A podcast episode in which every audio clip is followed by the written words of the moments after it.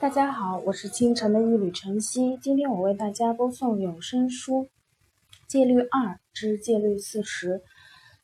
丈夫出轨一次，婚姻就名存实亡。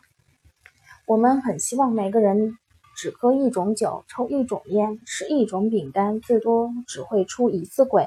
然而，我们必须指出，出轨一次就会有第二次、第三次。我们不要告诉你，丈夫出一次。鬼，你就应该跟他离婚。我们只是想说，就算你决定继续跟他在一起，你们的婚姻也是名存实亡。就算他之后不再出轨，你怎么知道？怎么能相信他？这就是问题所在。没有办法证实，也没有再信任他。什么是出轨？我们主要指的是肉体出轨。如果你的丈夫在婚姻期间与第三者发生了性关系，他就出轨了。他与其他人在一起，就自然没有与你在一起，这是绝对非此即彼的关系。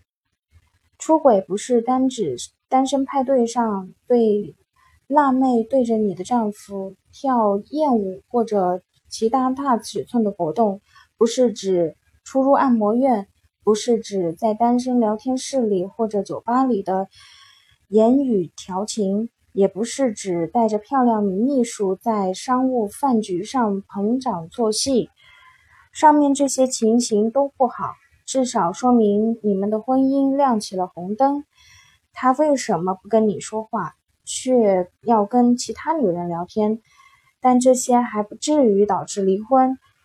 当然，你也别太天真。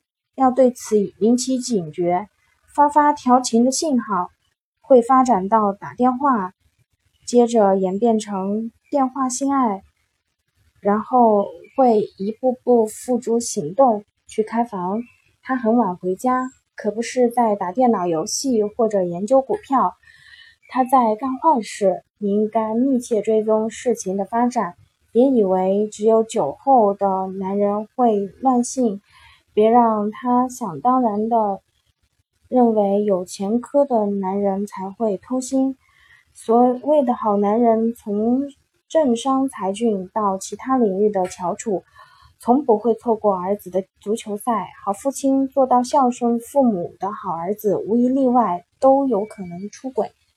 更可恶的是，大多数男人出轨后还撒谎，就算证据确凿，他会被。当场打个正着，口袋有开房的发票，电话账单有显示无数次与同一个女人的通话，他还是会否认。我想不起来了。如果你还怀疑丈夫出轨，就别指望他能说出什么结果来，那都是浪费口舌，他死到临头都不会承认的。那些嫁给大学时的心上人、灵魂伴侣、最好的朋友的女性告诉我们，撞见丈夫可疑的女性来往时。丈夫总是矢口否认，别犯傻去问你怎么能对我这样？这些毫无意义的问题，别恳求他坦坦白一切，他根本就不会。你得自己发现蛛丝马迹，会找私家侦探查他的通话记录、信用卡记录，查他的电子邮件，或者是亲眼看到，否则他们绝对不会承认。一旦证实事实是丈夫出轨，而不仅仅是逢场作戏，那你就要做出决定，跟他继续过下去，还是离开他。近来有不少的女性会选择站在他身边将就下去。这些女性认为丈夫不是不过是一时糊涂，或者认为他可能存在性瘾症。用些治疗手段就能解决，想办法解决这个问题已经成为风气。快刀斩乱麻的选择婚姻被认为是一种冲动鲁莽的行为，我们并不这样认为。你也会发生改变，你也会经历震惊、不相信、自怜、愤怒，然后想伺机报复。不管怎么努力，你都没有办法去原谅他，这一关很难过去。当他回家晚时，你会想他是不是又跟哪个女人在鬼混？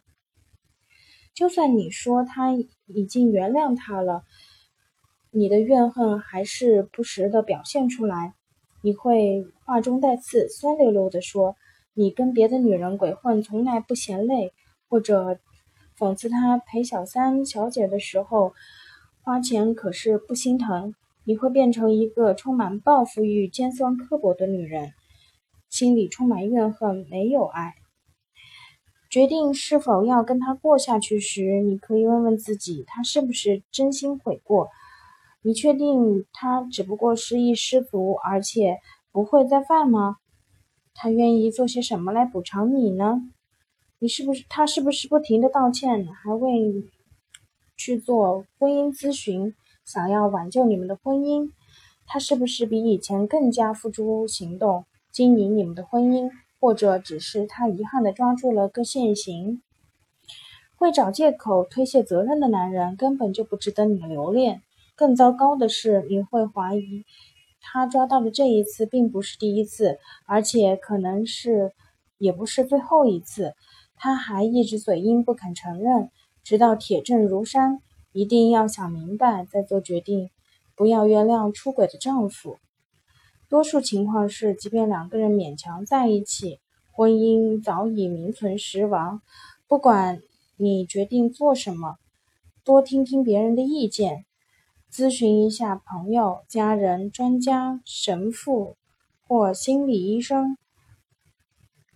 背叛之事很常见，你必须要一个人扛着，独自承受所有的痛苦。今天的有声书播送到这里，谢谢大家。